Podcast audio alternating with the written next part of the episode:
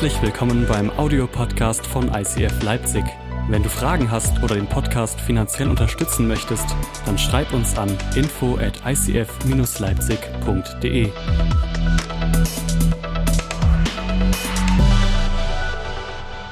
Ich darf jetzt in die Predigt rein starten und heute ist der Titel Worship als Antwort auf Probleme mit Fragezeichen.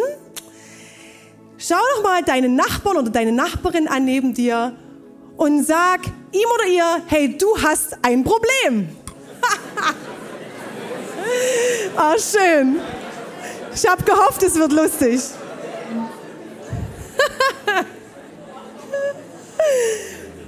Ich kläre das Ganze natürlich noch auf, keine Sorge.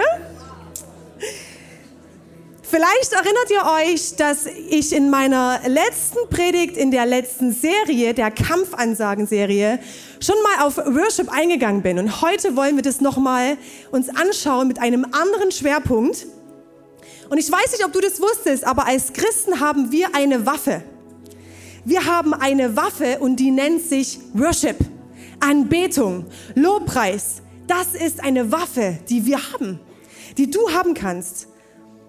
Es sind in erster Linie keine Songs und Lieder, die wir so mal nebenbei singen, sondern es ist eine Herzenshaltung. Und alleine die Anbetung des Wortes Jesus hat schon so eine Kraft, hat so eine Kraft in sich. Worship kann ein Problem für dein Problem werden.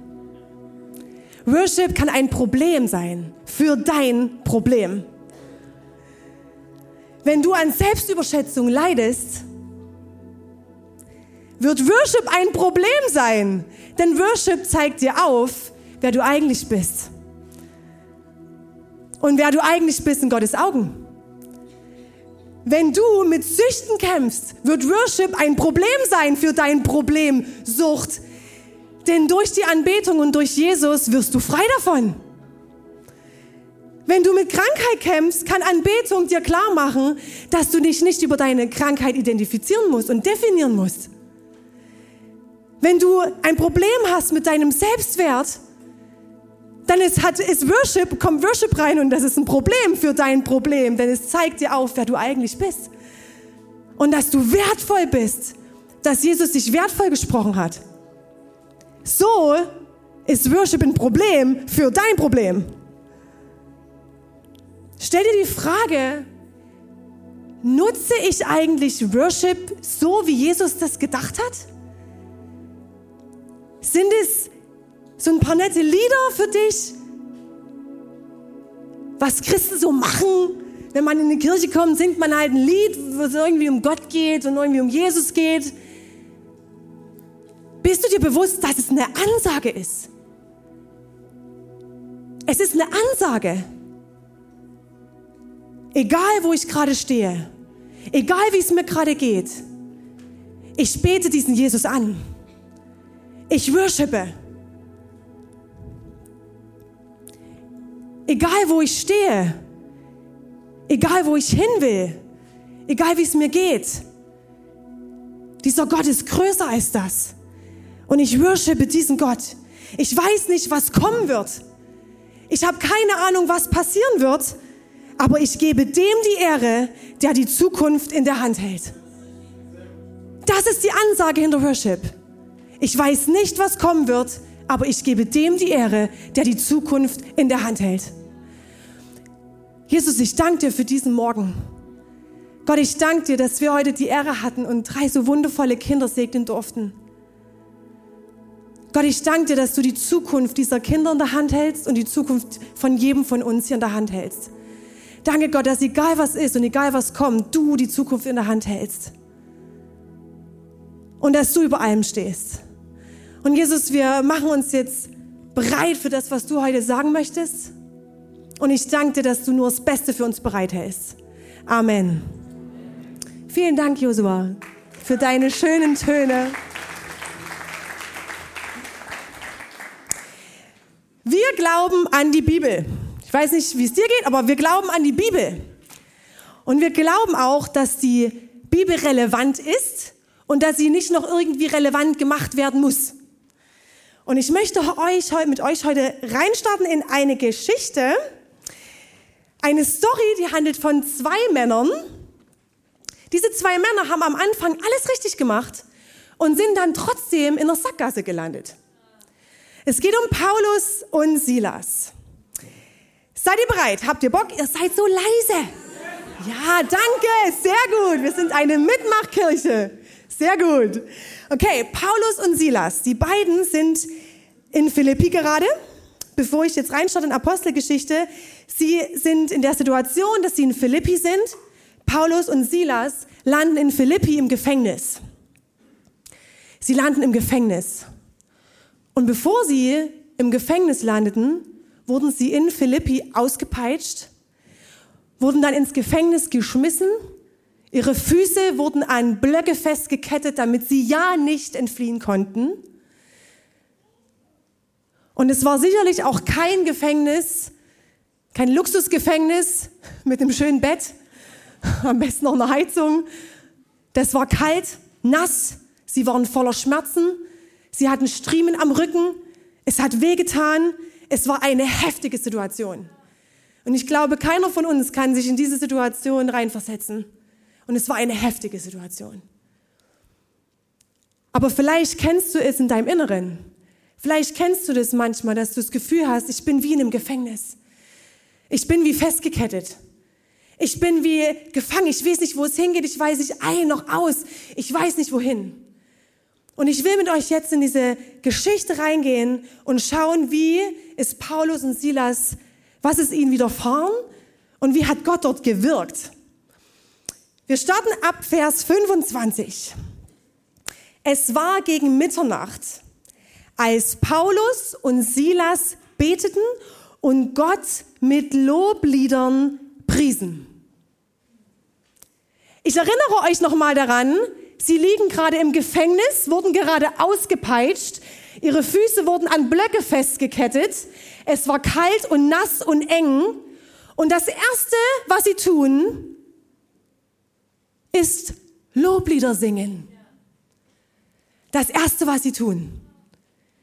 Sie singen Loblieder, Loblieder und preisen Gott.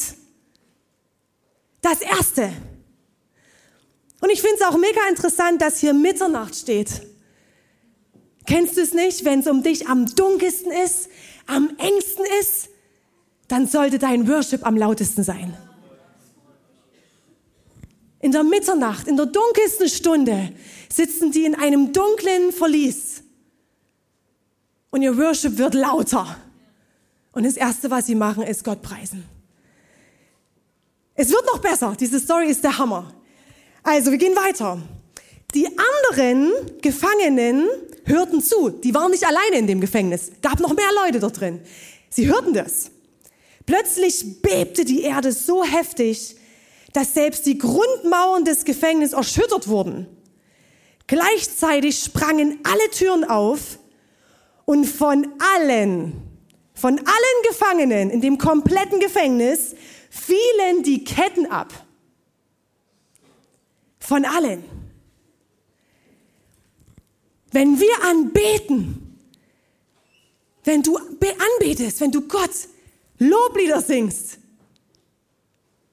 dann gibt es dort drin die Kraft, dass Ketten fallen, dass Ketten zersprengen. Wenn wir uns eins machen als Kirche, anbeten, dann sprengen nicht nur unsere Ketten, sondern bei Paulus und Silas alle anderen Ketten sind auch gesprungen. Alle anderen sind auch frei geworden. Von Ketten, von Süchten, von Gebundenheit. Das sind doch heute unsere Ketten, oder? Wenn wir uns eins machen, anbeten, was passiert? Unsere Gebete, unser Worship hat Einfluss. Hat Einfluss. Dein Worship, deine Gebete haben Einfluss. Und Anbetung kann verschlossene Türen öffnen. Wie oft sitzen wir gefühlt in einem Gefängnis und wissen nicht, wo ein, wo aus, wohin. Und plötzlich öffnet sich eine Tür. Bei Paulus und Silas, das erste, was sie taten, sie beteten an und plötzlich öffnet sich die Tür, die Fesseln sprengen und von allen anderen auch. Was für eine Kraft liegt da drin. Der Gefängnisaufseher fuhr aus dem Schlaf hoch, der kriegte das natürlich mit. Hat es natürlich gehört, es macht Geräusche. Wenn die Erde bebt und Türen aufspringen und Ketten zersprengen, ich, wir, wir nehmen die Bibel ernst. Der hört das. Der Gefängnisaufseher fuhr aus dem Schlaf hoch und als er die Türen des Gefängnisses offen sah, zog er sein Schwert und wollte sich töten. Denn er dachte, die Gefangenen waren entflohen. Logisch. Wenn die Türen auf sind und im Gefängnis sitzt, ja, gehst du raus. Macht Sinn. Würde ich auch machen. Das dachte der sich auch. Ja, die sind bestimmt weg. Jetzt kommt's. Aber, aber Paulus rief so laut er konnte, tu dir nichts an, wir sind alle noch hier. What? Was für ein Typ. Wahnsinn. Mal ganz ehrlich. Paulus hätte doch einfach nichts sagen können. Gehen können. Die Türen sind schon auf, die Fesseln sind schon versprengt. Danke Gott, super, okay, gut. Haken dran, wir gehen raus. Ah, ah. Er bleibt. Lobpreis hat die Power und die Kraft, dass es die Perspektive so verändern kann, dass man selbst anfängt, die eigenen Feinde zu lieben. Durch Gott war Paulus und Silas in der Lage, seinen Feind zu lieben. Da fordert der Aufseher Licht. Der wollte sehen, was ist denn hier los? Stürzte ins Gefängnis und warf sich zitternd vor Paulus und Silas zu Boden. Dann führte er sie heraus aus dem Gefängnis und fragte, ihr Herren, was muss ich tun, um gerettet zu werden? Der Gefängniswärter gibt sein Leben Jesus. Und er war dafür auf keiner Konferenz, bei keiner großen Worship Night. Er brauchte nicht die zauberhaften Töne von Josua im Hintergrund, damit er jetzt in die heilige Geiststimmung kommt und etwas spürt. Am Ende Paulus und Silas, vielleicht haben die super schief gesungen. Wir wissen ja nicht, wie die da gesungen haben. Und er hat trotzdem was gespürt. Der Aufseher hat etwas gespürt, er hat etwas gesehen, er hat die Power gesehen, die Gott freisetzen kann. Worship bewegt immer etwas. Immer. Es bewegt immer etwas. Und was es bewegte, sehen wir im letzten Vers. Sie sagten zu dem Gefängnisaufseher, Glaube an Jesus, den Herrn, dann wirst du gerettet und deine ganze Familie mit dir. Und sie verkündeten ihm und allen, die in seinem Haus lebten, die Botschaft des Herrn. Der Gefängnisaufseher nahm Paulus und Silas noch in derselben Nachtstunde zu sich und wusch ihnen die blutigen Striemen ab. Dann ließ er sich mit allen, die in seinem Haus lebten, taufen. Anschließend führte er die beiden in sein Haus hinauf und ließ ihnen den Tisch decken. Er und alle zu ihm, die zu ihm gehörten, waren überglücklich, dass sie zum Glauben an Gott gefunden hatten. Paulus und Silas hätte einfach gehen können. Und er ist geblieben. Und diese ganze Situation veränderte nicht nur eine Person, den Gefängnisaufseher, sondern eine komplette Familie. Und diese Familie hat es so gefressen, ist so begeistert, die noch mehr Menschen begeistern werden. Ich habe für euch heute zwei Punkte mitgebracht, die ich euch gerne mitgeben möchte zu diesem Thema, welche Power Worship hat für dich und für dein Leben. Und der erste Punkt, und du wirst vielleicht staunen, Worship hat nichts mit deinen Emotionen zu tun. Wow, was heißt das? David schreibt im Psalm 34, Vers 2, Jahwe will ich preisen alle Zeit. Immer, immer, alle Zeit sei sein Lob in meinem Mund. Hier geht es um, ich preise Gott alle Zeit. Paulus und Silas taten das selbst in der schlimmsten Situation. Und ich weiß nicht, ob du das schon mitbekommen hast, ob du denselben Eindruck hast wie ich, Aber der Eindruck wächst in mir immer mehr, dass wir Christen glauben, dass Gefühle übermäßig wichtig werden in unserem Leben. Und dann kommen wir in Situationen, vielleicht entdeckst du dich auch wieder, also heute fühle ich mich gar nicht danach, in Gottesdienst zu gehen. Also heute fühle ich mich überhaupt nicht danach, diesen ersten Song, der ganz schön wild war, mitzusingen. Also heute, heute fühle ich mich überhaupt nicht danach, das zu machen, wo wahrscheinlich Gott sagt, hey, ich möchte gern, dass du das und das tust, dem Ruf Gottes nachzufolgen. Ich fühle mich nicht. Nee, heute fühle ich mich nicht danach. Ich fühle mich heute überhaupt nicht danach, Gott anzubeten, mich mit seinen Worten zu beschäftigen. Ich habe keinen Bock. Ich hatte eine schlechte Nacht hinter mir, ich hatte eine komische Woche hinter mir, ich habe eine furchtbare Woche vor mir. Nö, fällt aus. Heute nicht. Kennt ihr das?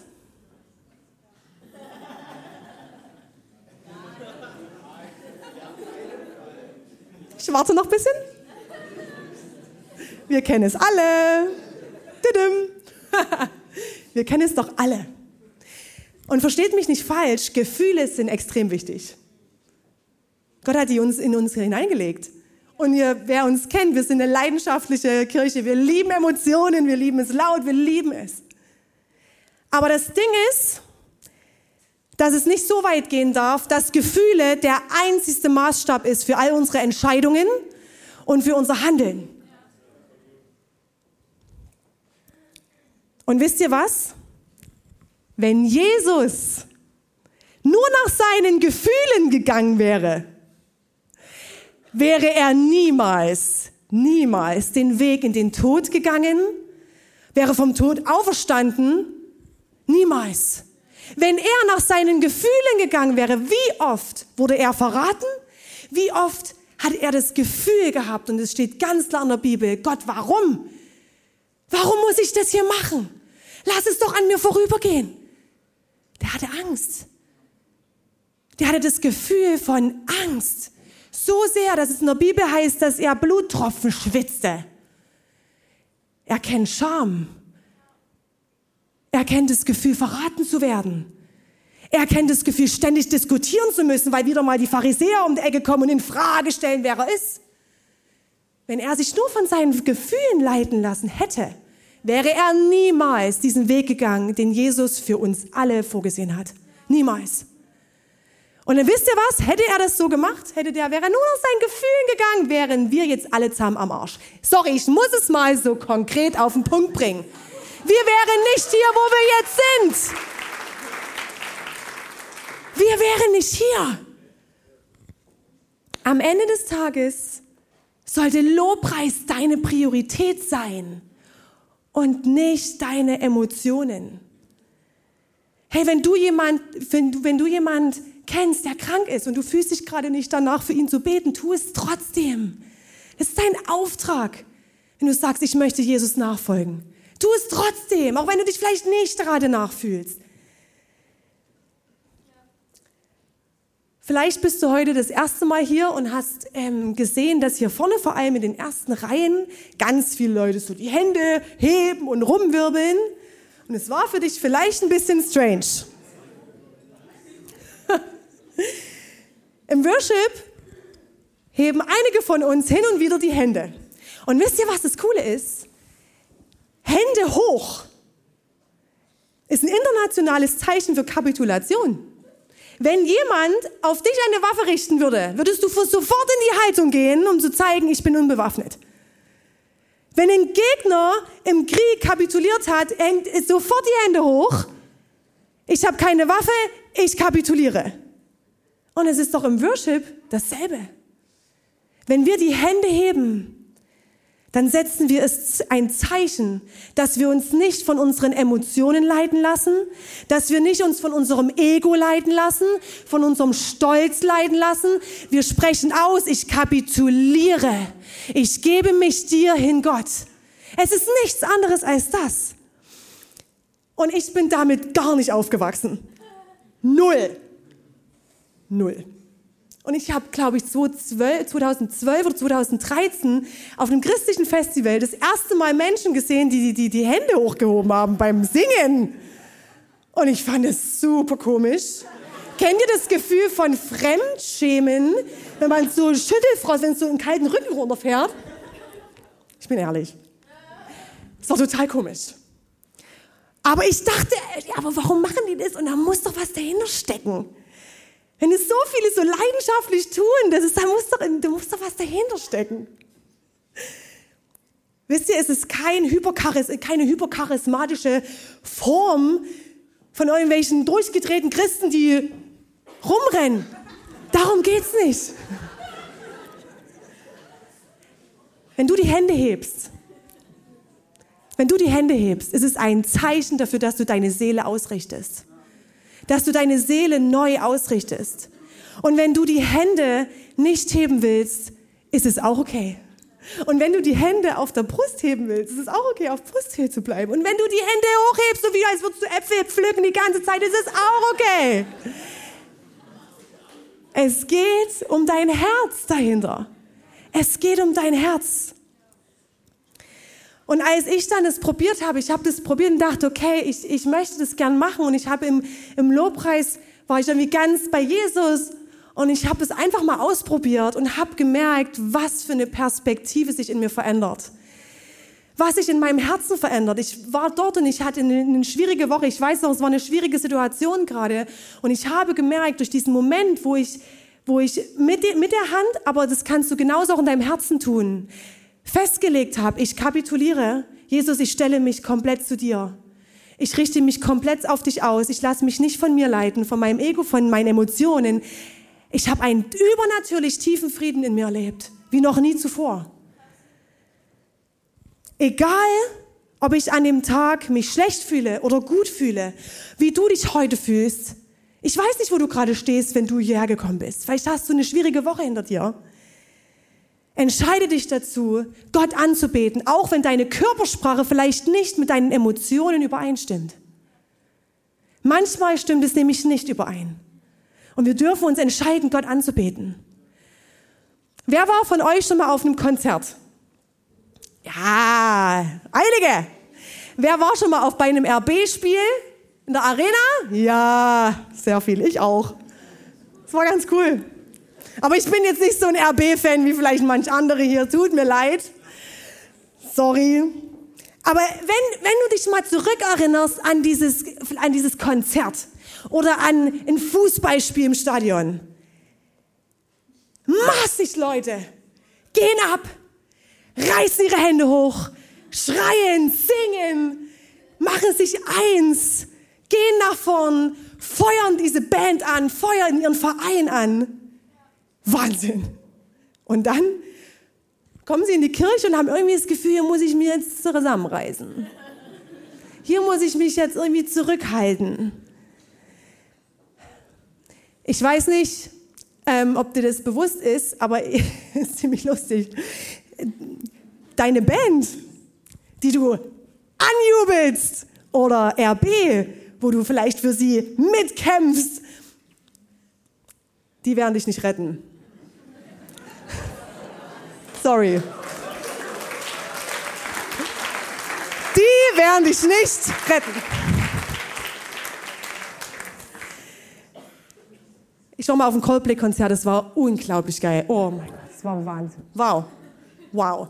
Aber Coldplay hat nichts Leben für mich gegeben. Die nicht. Coldplay gibt mir keine Hoffnung, keinen übernatürlichen Frieden. Coldplay ist nicht von Toten auferstanden und dadurch kann ich lieben und leben. Nein! Wisst ihr, wer das gemacht hat? Allein Jesus Christus. Nur er. Und nur er hat es verdient, angebetet zu werden. Nur er. Wir beten Gott nicht an, damit er nicht vergisst, wie groß und mächtig er ist.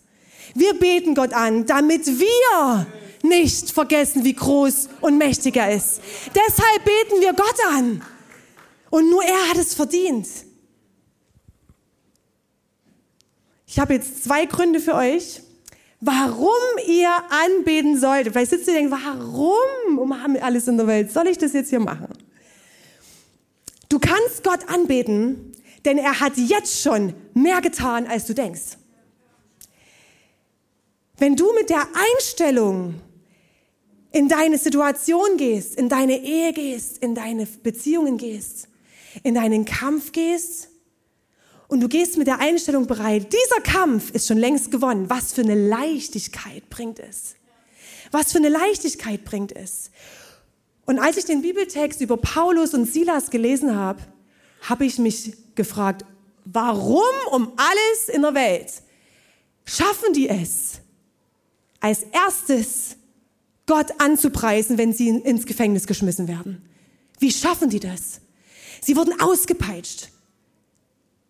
Ihre Füße wurden gefesselt. Sie wussten nicht, wie die Situation ausgehen wird. Das können wir jetzt schön lesen. Sie wussten das nicht. Wie haben die das geschafft, Gott anzubeten? Wisst ihr warum? Sie wussten, wer Gott ist.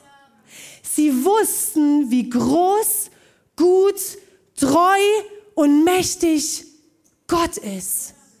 Sie wussten es. Und sie wussten auch, dass Gott schon längst eine Lösung parat hat. Sie wussten, dass es eine Lösung gibt. Keine Ahnung welche. Keine Ahnung. Aber sie wussten, wir haben hier einen Gott auf unserer Seite, der diesen Kampf schon besiegt hat. Also muss es ja eine Lösung geben und sie wussten es. Nicht welche, aber sie haben darauf vertraut.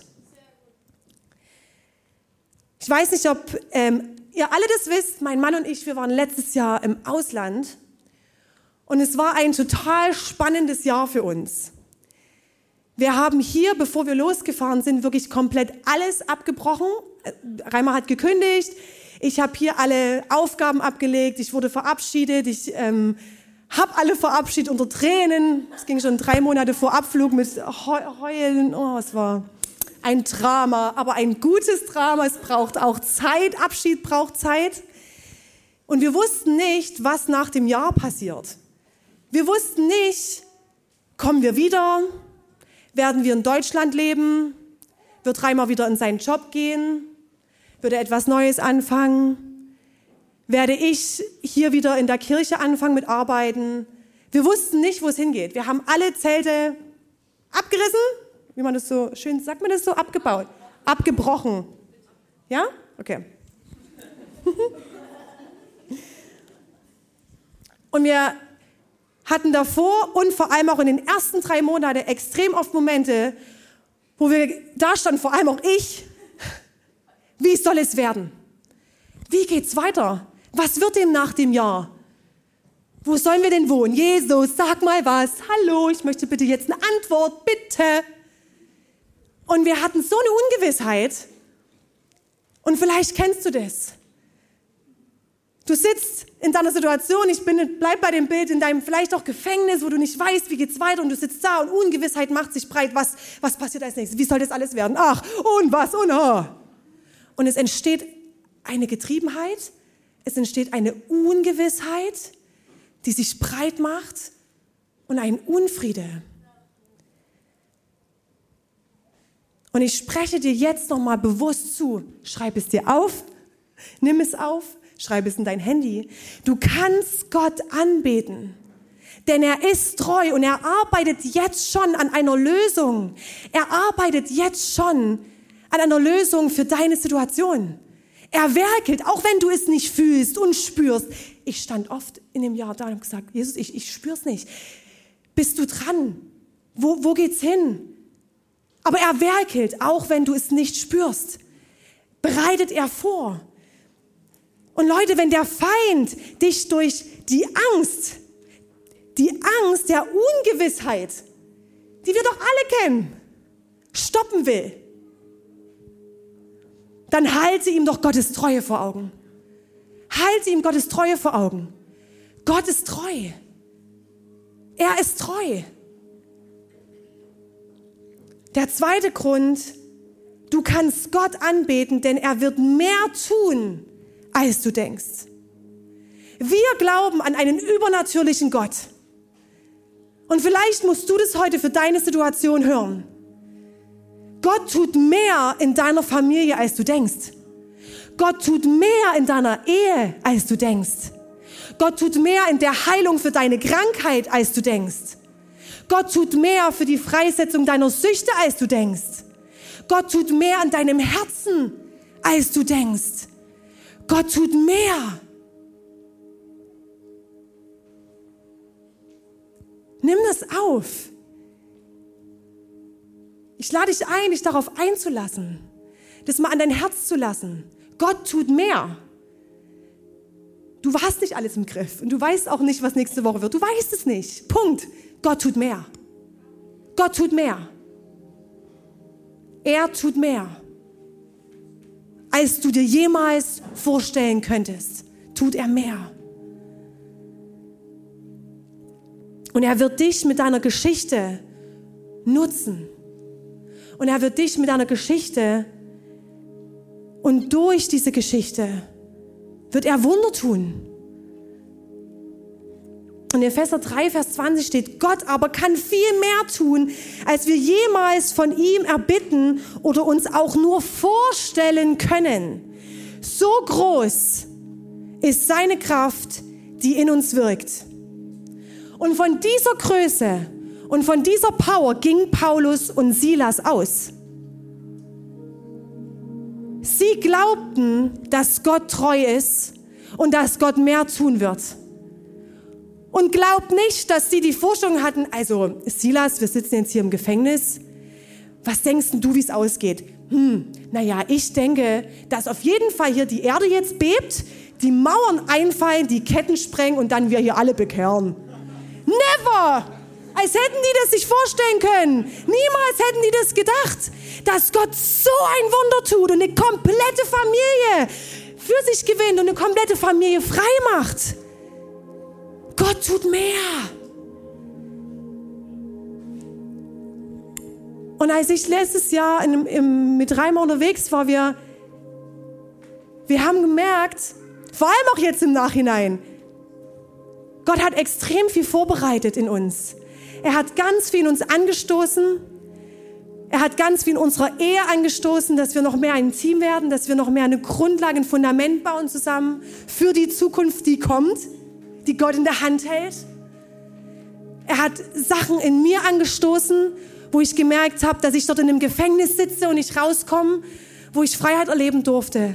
Und er hat viel mehr vorbereitet und angestoßen, als ich am Anfang, wo ich da stand, Gott, wie wird es denn nächstes Jahr? Dachte. Und dann kam im August, haben wir, haben wir uns dann zusammen mit Gott final entschieden und wir hatten extrem Frieden und es hat eine, eine Geschichte, bringt es mit sich. Das waren viele Momente, wo wir gebetet haben, wo ich Zeit mit Gott hatte, wo ich das Gefühl hatte, er spricht ganz klar zu mir. Und wir haben im August dann ganz klar gespürt, okay, hey, ich möchte euch beide in Deutschland. Ich möchte euch beide in Leipzig und ihr dürft zurückgehen. Und das ist eure Heimat. Das ist euer Zuhause. Und wir durften das spüren. Und wir durften diese Entscheidung treffen zusammen mit Gott. Okay, da willst du uns haben. Und als wir diese Entscheidung getroffen haben und wir das dann auch offiziell gemacht haben, mit Leuten gesprochen haben, merkte ich plötzlich, wie viel mehr Gott schon in dieser Zeit getan hat und gerade am Vorbereiten ist. Denn währenddessen wir weg waren und uns gefragt haben, wo soll es hingehen, war hier ein so starkes Team, die diese Kirche gebaut haben, war ein so starkes Team, die diese Kirche weitergebaut haben mit Gottes Hilfe und mit seiner Kraft.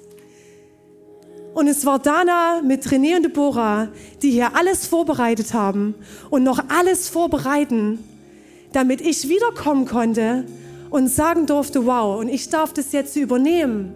Darf die Standortpastorin werden bald von Leipzig. Dana darf die Standortpastorin von Halle werden, darf in Halle mehr aufbauen, darf in Halle die Community aufbauen. Wir dürfen mehr Standorte aufbauen als Kirche. Und es ging nur durch dieses große Geschenk, das Gott hier vorbereitet hat, dass er werkelte, auch wenn ich es nicht, ich habe das nicht gespürt in der Pampa sonst wo. Ich habe das nicht gewusst. Ich habe es nicht immer gespürt und gewusst. Und ich komme wieder und merke, wow Gott, du hast alles in der Hand, du bereitest vor, du nutzt Dana, du nutzt René de Boran, du nutzt dieses starke Team von unseren Experten, die hier alles vorbereiten, die zusammenhalten. Und ich darf kommen und darf diese Kirche übernehmen. Das ist so ein Geschenk. Und Leute, hätte mich irgendjemand vor drei Jahren oder vor vier Jahren gefragt, was wirst du, also was denkst du, was du in vier Jahren machst? Ich hätte nie im Leben gesagt, ich werde Standortpastorin in Leipzig und bin kurz davor noch auf Weltreise. Never ever. Niemals hätte ich das gesagt. Niemals. Gott kann mehr tun, als du dir je vorstellen kannst. Und ich, ich wäre so gern dabei gewesen, wie Paulus und Silas nach diesem Essen mit dieser ganzen Familie nach Hause gegangen sein muss. Die müssen doch zusammen gedacht haben, was ist hier bitte passiert? Die müssen überwältigt gewesen sein von diesem Gott und von dieser Art von Lösung, die er dann gebracht hat. Die müssen überwältigt gewesen sein. Paulus und Silas haben angebetet. Punkt. Sie haben angebetet. Gott hat Ketten zerbrochen, Mauern niedergerissen und Herzen verändert. Es ist Zeit, spätestens heute, es ist Zeit für dich, Sieg über dein Problem, über deine Situation, über dein Herzen zu proklamieren. Es ist Zeit. Es wird Zeit. Hör auf, dich in der Ungewissheit um dich selbst zu drehen. Hör auf, sondern bete an. Mit dem Wissen, da gibt es einen Gott, der hat viel mehr und der tut viel mehr, als du dir vorstellen kannst. Paulus und Silas wussten nicht, was passiert. Wir können das jetzt schön nachlesen und sehen die Geschichte und sind teilweise gar nicht so begeistert, weil wir alles vielleicht schon mehrmals gelesen haben. Vielleicht hörst du das auch heute zum ersten Mal. Du musst wissen, sie standen damals in der Situation und wussten nicht, was passiert. Leute, ich will, dass ihr euch das vorstellt, deshalb wiederhole ich das zum fünften Mal. Die hätten niemals erwartet, dass Gott so ein Wunder tut.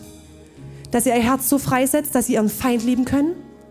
Dass alle Ketten sprengen von allen Gefangenen, nicht nur von den beiden und dass diese gesamte Familie frei wird, Freiheit erlebt und wahre Liebe erlebt.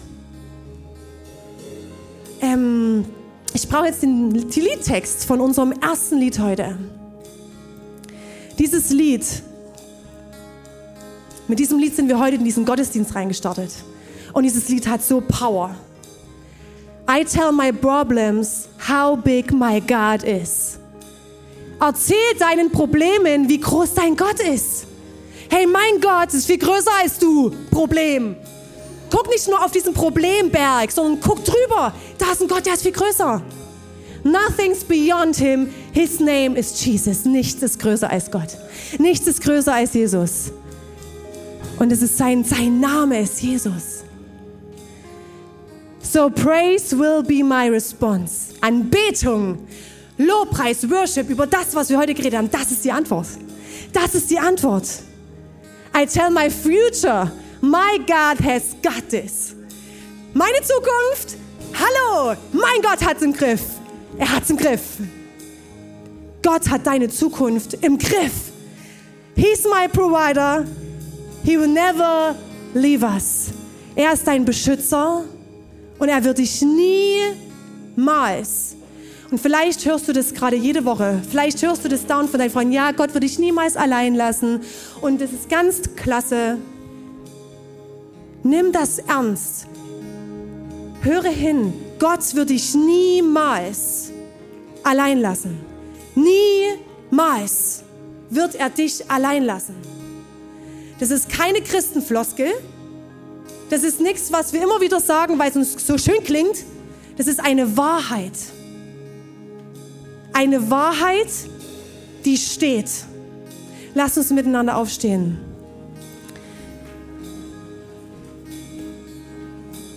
Vielleicht merkst du gerade, okay, Usch, ich sitze gerade wie in so einem Gefängnis fest. Ich merke, ich habe das Gefühl, ich bin gefesselt und ich weiß nicht wohin. Anbetung, Anbetung, so wie es Paulus und Silas gemacht haben, Anbetung ist der Weg in die Freiheit. Anbetung ist der Weg in die Freiheit. Und du kannst dich heute entscheiden. Du kannst dich jetzt entscheiden dazu. Gott, egal wie es mir gerade geht, egal wo ich gerade stehe, egal wie meine Fragen gerade sind, ich bete dich an. Fang an, Anbetung in deine Krankheit hineinzusingen und den Sieg über diese Heilung dieser Krankheit auszusprechen. Fang an, Anbetung in deine Ehe zu singen. Fang an, Anbetung in deine Familie zu singen. Fang an, Anbetung in dein Herz zu singen, zu deinen Gedanken zu singen.